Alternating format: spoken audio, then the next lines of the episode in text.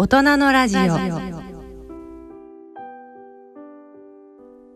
ラジオ一等塾のコーナーです。医療法人特進会が主催する一等塾の理念。新年の明かりで暗夜を照らした先駆者に学ぶを胸に各界のフロンティアの方をお招きしお送りしています。今回のゲストは歯科技工会のマイスターとして世界的に知られる歯科技講師の林直樹さんです。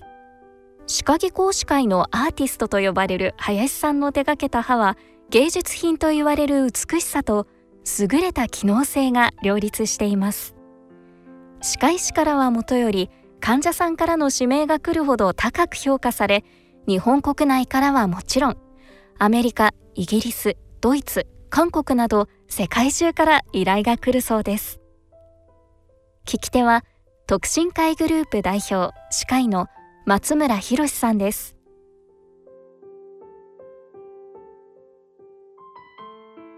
じゃあ林くん今日はどうもありがとうございます。こちらこそお招きいただきありがとうございます。で今日は特進会グループの中であのアメリカにあの技工のセンターがあるんですがその中でもアルチメイトスタイルというまあ究極のスタイルということなんですが、はい、際立った技術を持った集団がありましてそのリーダーをやっている林くんに来ていただきました。で林くんはその本当に世界で歯科界で彼の名前と実績を知らない人がいるとすると結構勉強してない人じゃないかというぐらい有名な存在なんですが、まあ、まだあの歯科の技工という分野を一般の方々はあまりご存じないんで今日はそういったのを知っていただくその中でも特に林くんが世界的にすごい活躍しているそういう人がいるということを認知していただくそういう機会にもなればなと思っていますのでよろしくお願いします。よろしくお願いします。で今回林くんが寄稿したのは日本国際歯科大会での登壇ですよね。はい。いかがだったですか？えあの昨日ですね、えー、1時間レクチャーさせていただきました、えー、非常に盛況で、えー、まあ日本でもコロナ明けて久しぶりにこう対面式の学会というもので、うん、まあ、それまで割とリモートでっていうふうに、うん、まあそれは世界的にそうだったんですけども、まあ、いよいよあ、まあ、元に戻りつつあって。うん。でまあその爆発もあったのか、うん、まあ過去最高1万人、ね、収納したということ、参加者が募ったということで、でまああ私のレクチャーの部屋の方にも、うん、もうもう人が入りきれないぐらい、うん、でサテライトの方もいっぱいになってしまってっていうぐらい、えー、盛況で、えー、皆さんお越しいただいて非常に光栄であるとともに、えー、感謝しています。まあまあ通常は毎年何回かは日本に来られていろんなその話をする機会あると思うんですがしばらくなかったですからね。そうですね。1年半ぶりですね、うん、あのやっぱり先ほども言ったように日本でもちょっとそういった機会がね。うん、ねあのなかったので。はいはい。で先月が 8月ですか。8月はハワイ島のコナでアメリカアカデミー・オブ・エステティック・デンティスですね、はい、アメリカ神秘学会ですね、はい、そこでも講演されたんですがテーマは同じだったんですか？あいや全く違うテーマです。えー、そちらではあいわゆる少し専門的な話になりますが、うんうん、あ残念ながら患者さんの歯の色の変色がとっても激しい場合にどのようにこう綺麗な色に白くて健康的な歯に持っていくかというそういう題材の話でしたね。はい、で今回は？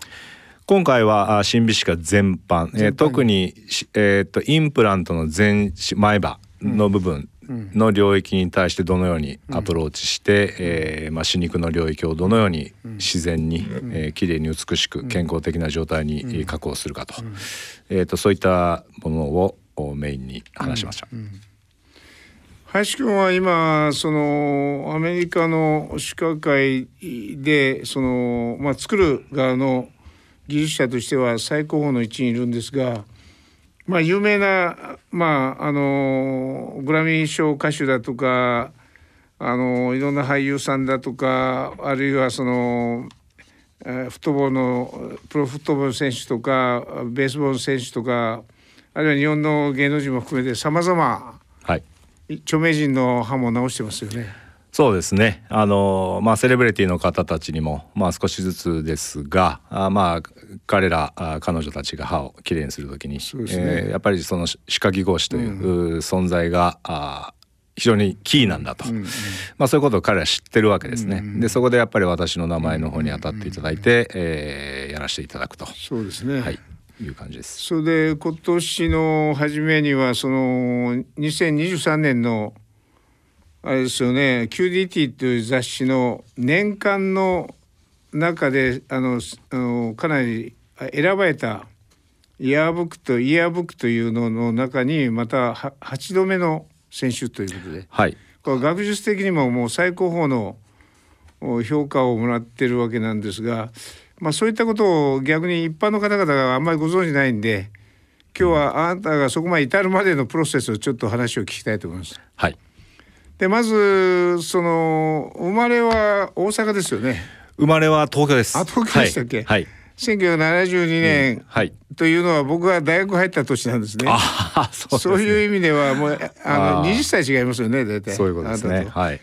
それで東京で生まれて大阪で育ったの。えー、と東京で生まれて大阪へ行ったのは実は高校1年生からでそれまでは東京横浜で育っております。でお父さんが商社かなんかいらっしゃる。えー、と住友生命ですね。それとそれで本命。転勤が多かった。そうですね。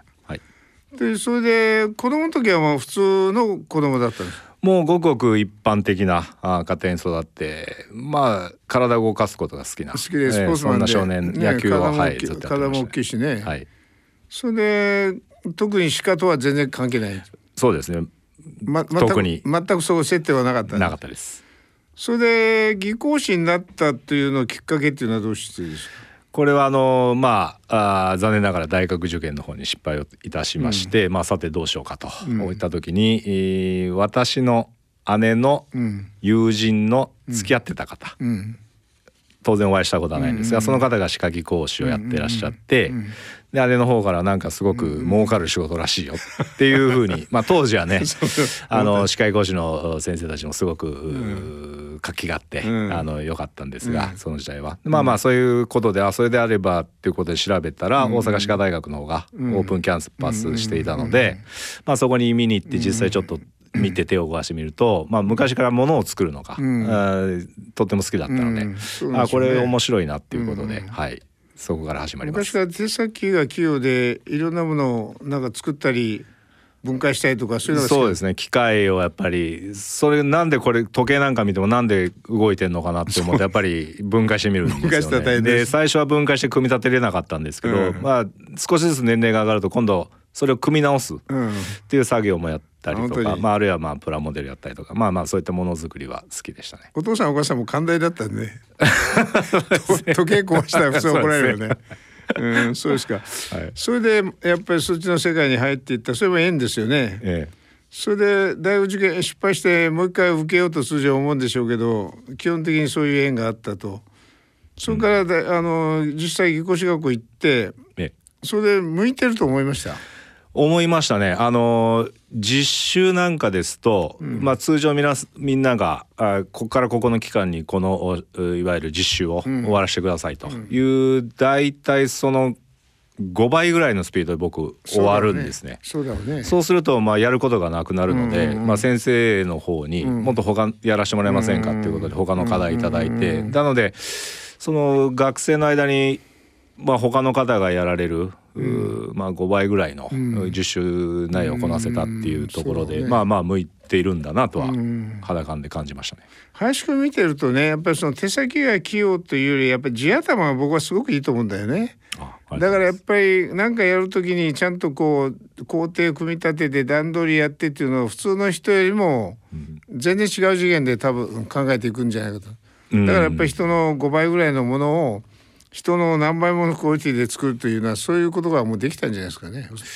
うん、そうですね。その頃もそのクオリティのところまでっていうのはまだあー学生でしたから、あーどこまで突き詰めてとかっていうところまでは考えてませんでしたけどもまあ、その今目の前にあるものをもう少し早く片付けられる、っていうのはできていましたね。はい。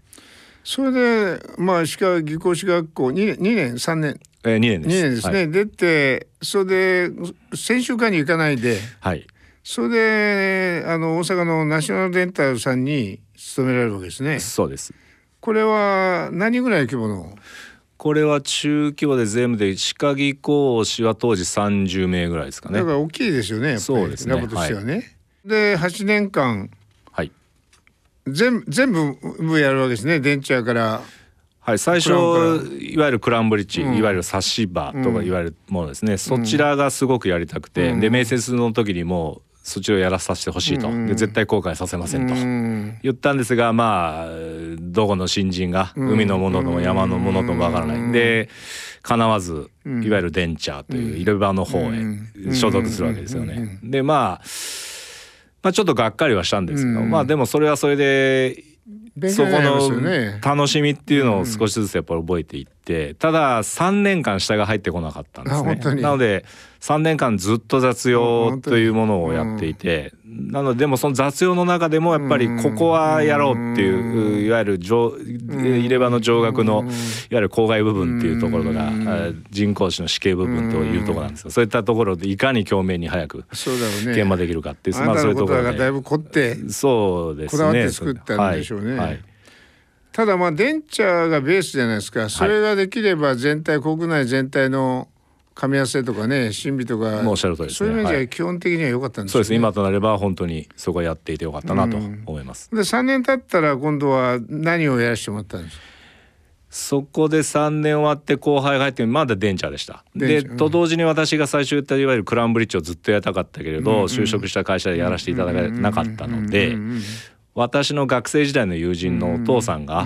のデンタルラボを開業されていて、で自分の仕事をとにかく早く終わらせて、帰一旦帰って、その友人のお父さんのところのラボに、お金は一切いいりませんと、ただ勉強がしたいので、クラウンブリッジやらせてくださいということで、まあ、週に34日ほどそこに通って同時になので、クラウンブリッジ任してもらえる時にはもうできますと言える状態を作っておこうということでそこでや同時に進行してました。そのあたりがやっぱりあなたは全然違うんですよね。普通のやっぱり ね。人たちと。はい。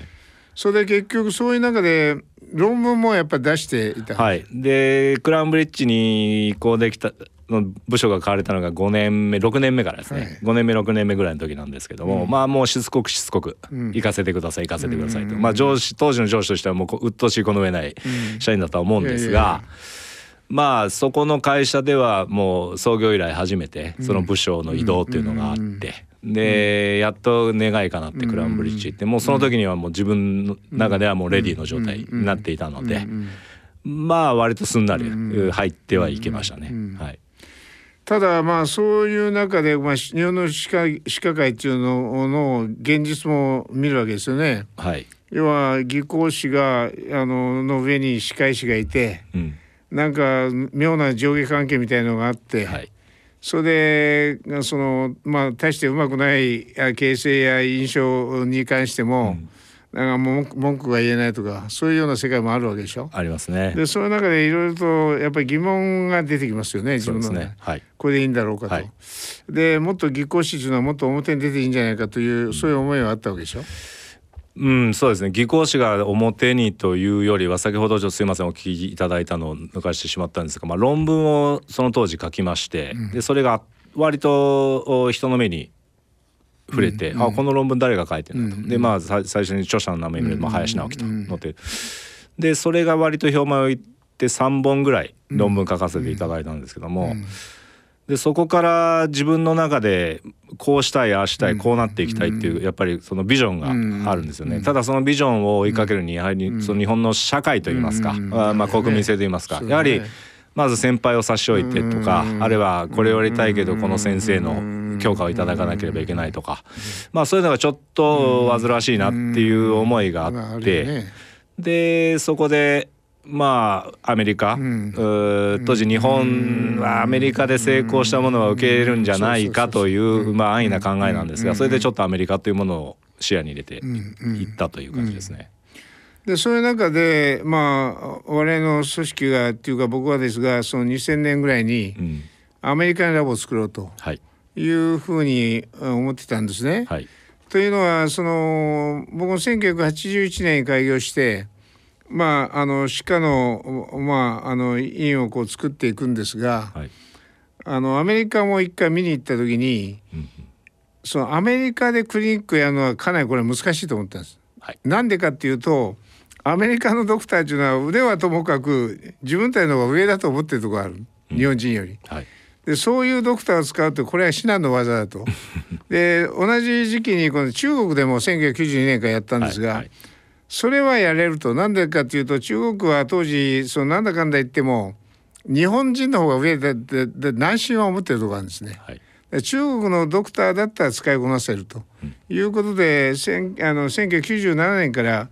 福建省の網市から始まって上海無釈蘇州でずっと作っていったんですね。これはもうもう成功してかなり高い評価をもらったんですがだけどアメリカに関してはこれクリニックを直でやるのはなかなか難しいと。だけど技巧はできると思ったんです。うんなんでなのかって技巧って形が見えますからはい歯科の技術って意外と直接わかんないじゃないですか。そうですね。うんところがしあの技巧っていうのはものだから素人が見てもうまい下手わかるじゃないですか。この分野は勝負できると思って、んでアメリカでとにかくラボを作ろうというふうに思ってたわけです。そういう中に2000年にさあいよいよやるぞという時に、誰がいい人材いないかって言った時にあのうちの担当が紹介してくれたのがあなただったんです。はい。でその時にうちはその茶髪禁止と ピアスも禁止だってピアスは当然私してないんだけど、はい茶髪で来たんですよ。はい。ほんで林っていうのがいいますと、だけど茶髪ですけどどうしますかって言うからまあとりあえず会おうと。はい。ただやっぱり僕の中ではこれは面白い人物だなと。あのーこれは相当伸びるだろうなと直感的に思って、はい。それで入ってきたのが1999年です。えー、2000 2000年です。年ですのあそうですね。2000年に松村理事長に初めてお会いしてっていうですね。はい。あの時僕が40代の後半で、あなたが28ぐらい。2877 7 8ぐらいの時代です。はい、渡米が8ですのでお会いしたのは7なんそうですよね。はい、ということでアメリカに行ったんですよ。これも縁ですよね。そうですね。もう運まあタイミングというかまあまあ運命ですよね。うん。それでアメリカに行ったはいいんだけど基本的に3人の技工士で行って、はい。みんな英語喋れないですよね。それでその僕が作ったそのアーバインという地区を選定して、そこの、まあ、インダストリアルの工場のとこにあのなラボをこうここ工事に入ってる間に、あのシカゴのでウィンターミーティングがありましたよね、はいあの全米最大のデンタルショーですね。全体ショーがあって、ものすごいバカでかいコンベンションで、はい、はい、で2月のミシガンっていうのはあのミシガン湖は凍ってる時代ですよね。そうですね。だからまあ氷点下10度20度ですよね、うん。そんな中でまあみんなで行ったわけですね。でその時まああの小さい金がないから一番小さなブースをはい。借りて、とテーブルとスタンドとそれであなたが作ったそのさ歯のサンプルをはいターミネーター、はい。ターミネーターの頭を頭をあなたはがそれ作って、そこに歯を植えていそうですね。はい。それ一目聞きますよね。そうですね。はい。それでうしあのダウンタウンに行って布を買ってきて黒い布を買ってきて自分でコーディネートしてしてはい。全部手作りですよね。はいで周りはその金がかかったブースをいっぱい作ってるんだけど我々の方が一番ある面粗末だったんである面人目引きますよね。そうですね。そこであなたたちがデモンストレーションしながら、はい。そうすると見れば大体あなかなかの技術なの分かるじゃないですか、そこに名刺を置いてくれていった人たちから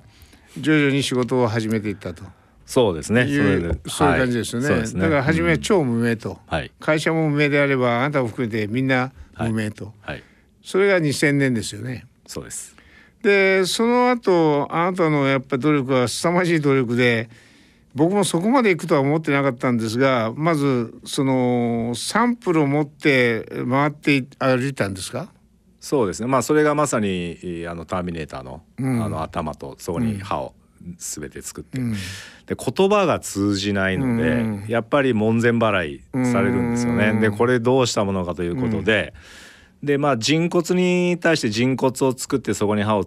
作るっていうサンプルは割と他にもいろいろ見ていたのでもっとアメリカ人がユニークに、うん、そしてえ？って思うようなものなんだろうかって思ったのがあのそのターミネーターだったんですね。でそれをこうケースに入れて持ち歩いてもそれ見た見せた瞬間にもう言葉はいらないわけなんですよ。でもそれ見ただけで技術は分かるし。ねそれで取っかかりを持ったところに今度きちんとシカとしてのサンプルを次に見せるんですよね。でそうするとあお前すごいなと、いうことで、まあ、少しずつ仕事いただくようになっていった、そんな感じですね。そういう中で、まあ、言葉もかなり努力していきますよね。はい、このものを作る時にイヤホンでこう聞きながら、はい、言葉も発音も含めてこう覚えていくわけでしょ。はい、だから凄まじい努力ですよね。それで軌道に乗るまで3年間三年。うんそうですね。乗り始めることですね。始めるぐそうでぐらいが三年ですね。その間っていうのは本当に夜中まで寝る暇もないぐらいやる日も多かったと思うんですが。そうですね。まあ仕事としてやってるという部分ももちろんありますけれどやっぱり自分がどうしてもそこは許せない。譲れない、うんうん、ここまで、えー、やはり作り込みたい、うんうん、で何だそれがこう患者さんの口の中で臓器の一つとして、うんうんうん生きるわけですから、うん、あやっぱりそこで自分で譲れない範囲というものがありまして、でそれは決してやらされてるっていう感じはもう全くなくて自分が好きでやってるので、まあそれが朝方迎えようが、あどうであろうが、あ楽しかったですね。でそれがやっぱり成長にもつながりますし、はい。そこがすごいんですよね、あなたの場合は。だから天才が努力してるっていうと努力の量も半端じゃないんですね見てると。それからその林くんのすごいとこっていうのは単にこう作るとこもそうなんですが映像の技術というかですねカメラも含めて、はい、それがもうプロのカメラマン顔向けみたいなあの技術を持ってるじゃないですか。ありがとうございます。あなたの写真集で「あダイアリー」っていうのが最初出たでしょ？はい2005年ですね。2005年でしょ、はい、2005年してもう向こう行ってから5年目ですからねそうですね。はい。そういうのがやっぱり向こうで出版されること自体がもうそれだけ認められてるってことなんだけど、うんその写真集がかなり売れましたよね。そうですね。あれは売れて今16カ国で、えー、翻訳されて売られていて、ね、今でもまだ、ね、続けて売られていますね。はい。その後にパストフューチャーというのが第2弾。はい、2011年ですね。そのその改訂版がこの前また出たと。そうですね。そこからあ12年の時を経てすごいよね、えー、まあ増刷、まあ、国を変えて違うパブリッシャーが、うん、で実はついこの間、うん、あ中国側からもあって、うん、そちらでも増刷したいということで、まあ12年前の本が今になってまた日の目を見てきてるっていう。それもすごいですよね。はい、だからそれがもう古さを感じないんですよね見てると。それでやっぱり単に鹿のな単に症例だけのじゃなくてこうなんかいろんな映像を入れてまあ一つのななんか映画見てるような感じでしょうかねそういう企画力も含めてやっぱすごいですよね。うん、それで林くんがだんだんこのいろんな学会で登壇するようになるじゃないですか。はい、で登壇する時に林くんの場合は普通のそのドクターとかあるいはテクニシャンっていうのはこう症例をスライドで見せながらまあこうレクやる人が圧倒的に多いでしょ？はい。それにあなたがもう革命をを加えるわけですね。映像音楽。はい。はい、でみんながどぎも抜くじゃないですか。はい。でだんだんだんだんみんながそのあなたの手法にをみんな真似るようになるじゃないですか。そうですね。もう今世界のスタンドがそうそうでしょ？だからあなたがそれを革命的にまた変えるわけですよね。それで初めはまあ小さいあのいわゆる学会だったのがどんどんどんどん大きな学会に到達するようになって。はいそれでアメリカの要するにその神秘学会、うん、ここに登壇する人っていうのはもう極めて世界でもすまあ数十名ですね。2 3 0名ですか？えー、日本あいや世界中で3日間で,、えー、3日間で大体いやそんなに十五六人ですね。でしょうね、はい、そこに選ばれるっていうのはかなり難しいですね。うん、そうですね。はい、それで日本人で選ばれたのはあなたが三人目ぐらい。えー、っとそうです三人目です。はい、ただ皆さんも年配の方で。そうですね。はい、それで四十四十前で。えー、っとそこに最初に登壇したそうですね三十代後半三十八区ぐらい、ね、それも新記録ですよね。はいそれでその後がだんだんもう定番になってその最後の鳥を取るようになったわけですよね。はい、はい最後の鳥イコール鳥を取るイコール世界一ということだと思うんですが、うん、一回三着であなたがやった時見たんですが3,000名ぐらいの人たちが歯科関係者来てて、はい、あなたがややり終わったらそのみんながスタンディングオベーションで立ち上がって、はい、まあいわゆるスターですよね。そうですね、まあ、あの時は私自身も震えましたね。あんなに反響を全米というか世界から来てる方が受けてるっていうのは、ね、はい、だからまあ歯科関係以外の人はそういう場面見ることはないでしょうけども、うん、日本人で日本人の技工士でそこまでやった人ってまずいないわけなんで、はい、僕はやっぱあなたを世に出すべきだというふうに昔から思ってたわけです。それは一つはそのさっき言ったその技工というのが特に日本の技歯科技工士というのはどうしても表舞台に出れない、うん、そこからどっちかというと産経企業的なあの業種にもう成り下がってしまっているところがあって、うん、それは日本の歯科会が作った問題だと思ってるんですが、うん、そういうのを変える意味で「路地裏化ストリートへ」っていう本を書いたんですね僕は。はい、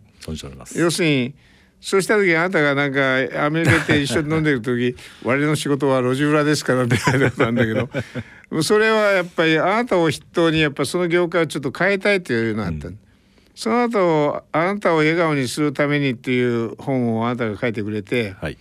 それから BS でマイスマイスターの流儀っていう番組を作ったんですが、はい、やっぱうちがあんま金ないんでそのあまりメジャーなあの、うん、電波乗せられなかったんでそこまで反響がなかったんですが、まあ、いずれにしてもこういう人物が日本の歯科界の中の技工界いるっていうのを、うん、僕はもっと周りの人に知っていただきたい。しかもやっぱり歯科でいうと最終工程でほぼ決まると。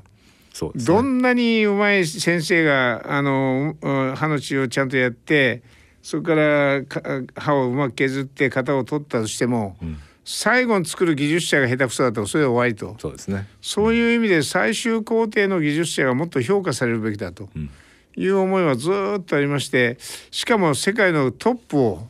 走ってる人間がここにいるっていうのを僕はこのラジオを通して少し皆さんに興味持ってもらえればなという思ってるんです。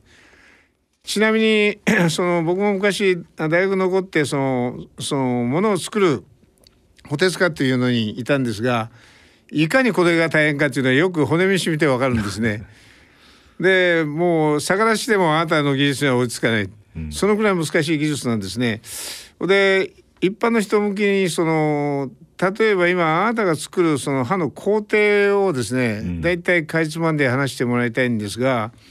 あの歯のをまああのデンティストが削って型取って送ってきますね印象、はい。はい、その後どういう工程を得ながらああいうものを作り上げていくかっていうのを分かりやすくちょっと。はい、えー、非常に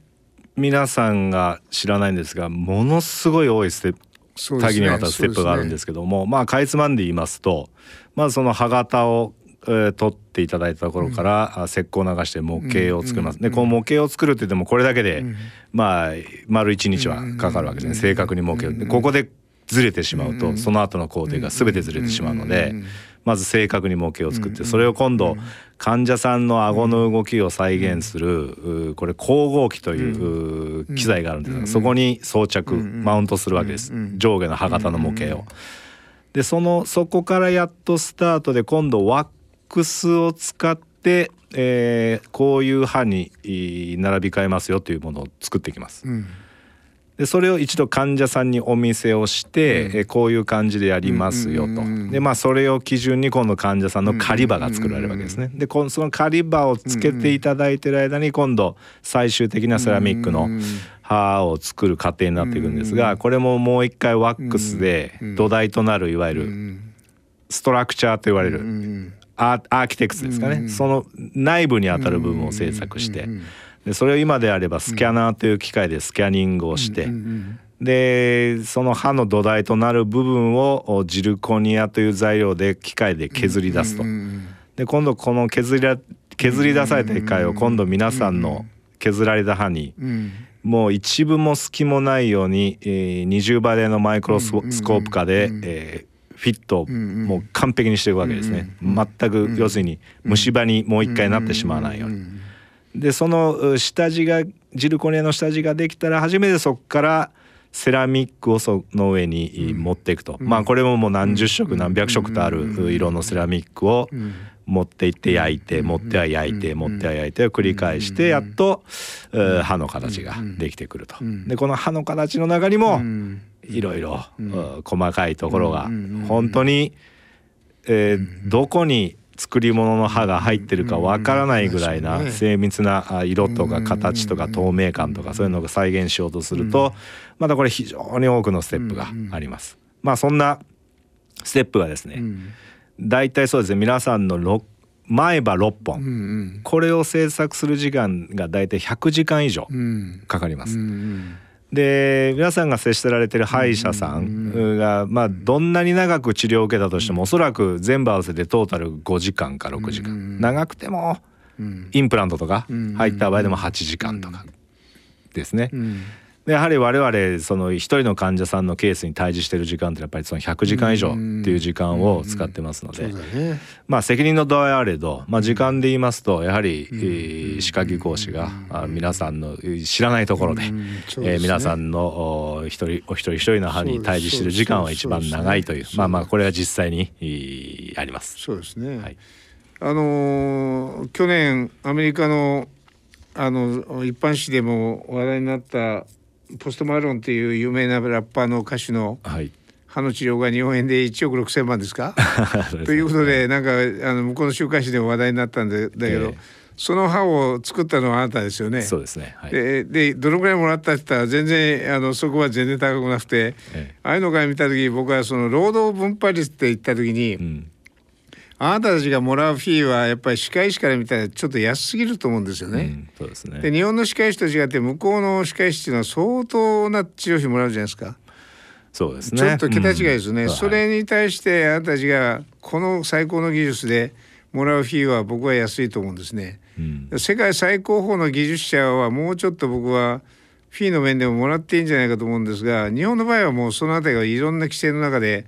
もっと難しいところありますし。はいだからある面僕はやっぱりあなたがやっぱりそういう新しい壁を壊していくっていう役割もあるんじゃないかと思います。うん、技工士で世界最高の技術を持ったような人たちは逆にドクターと対等にえにそういったフィーの面でも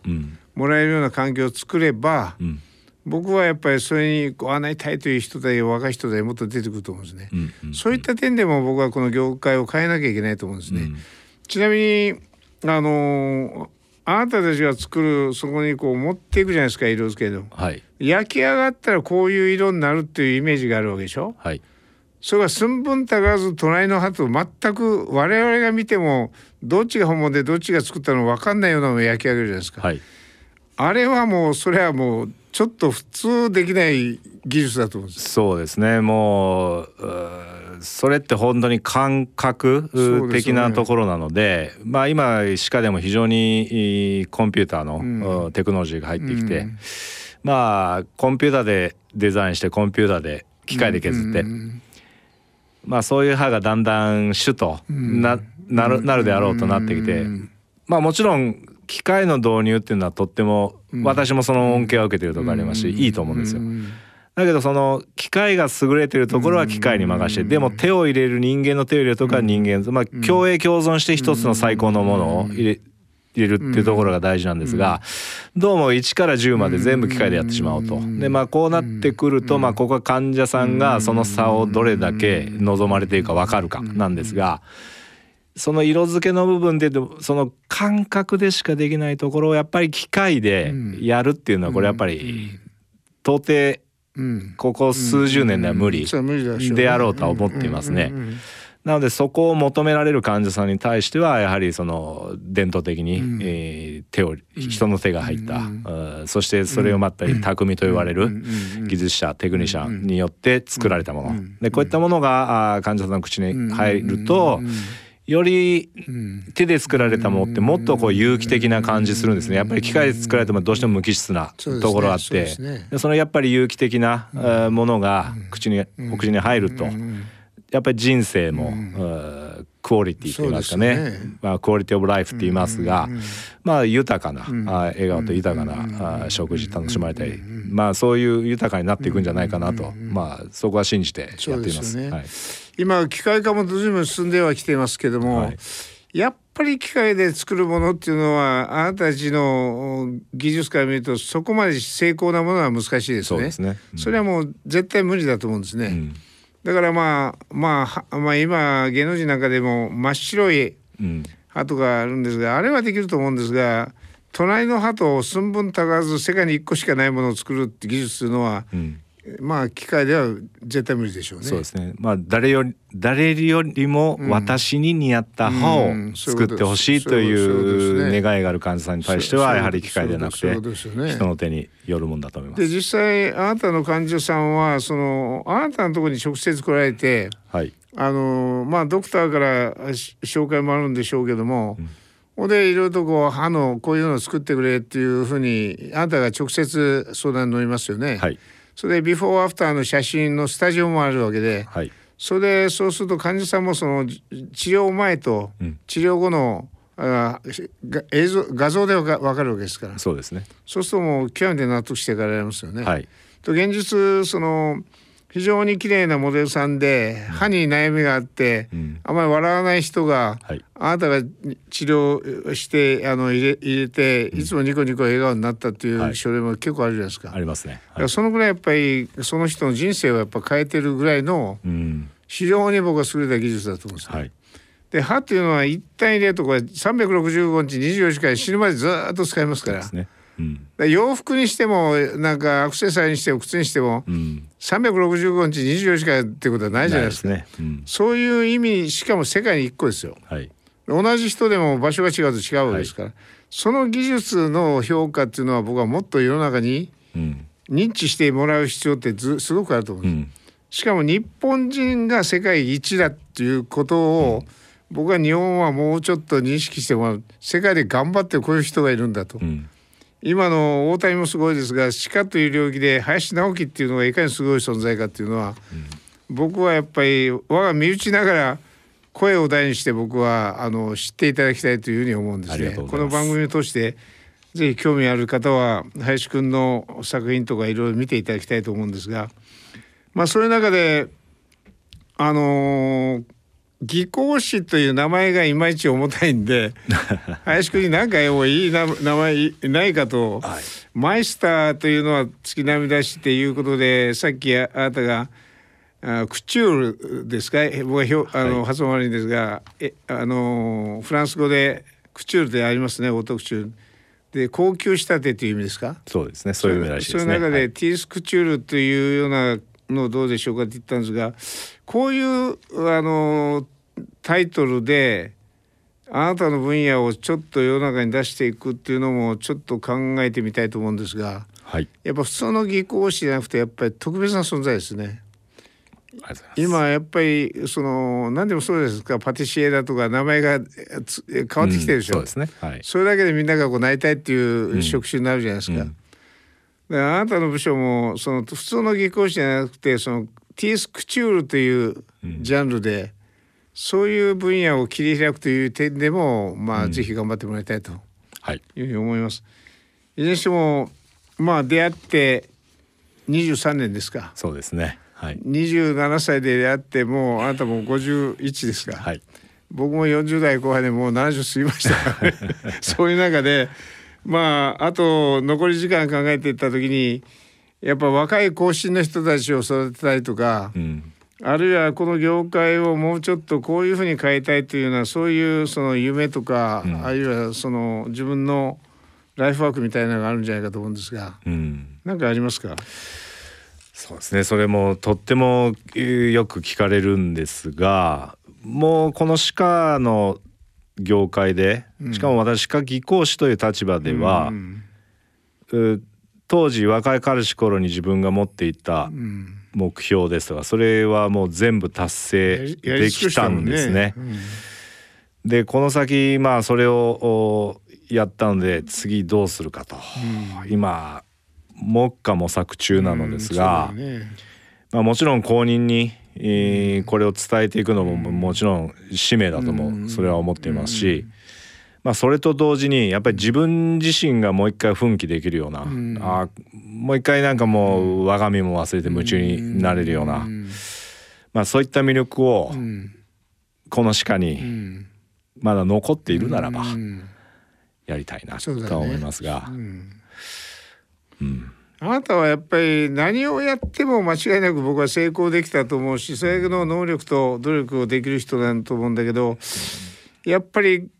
そそのあなたのその技術努力やってきた足跡を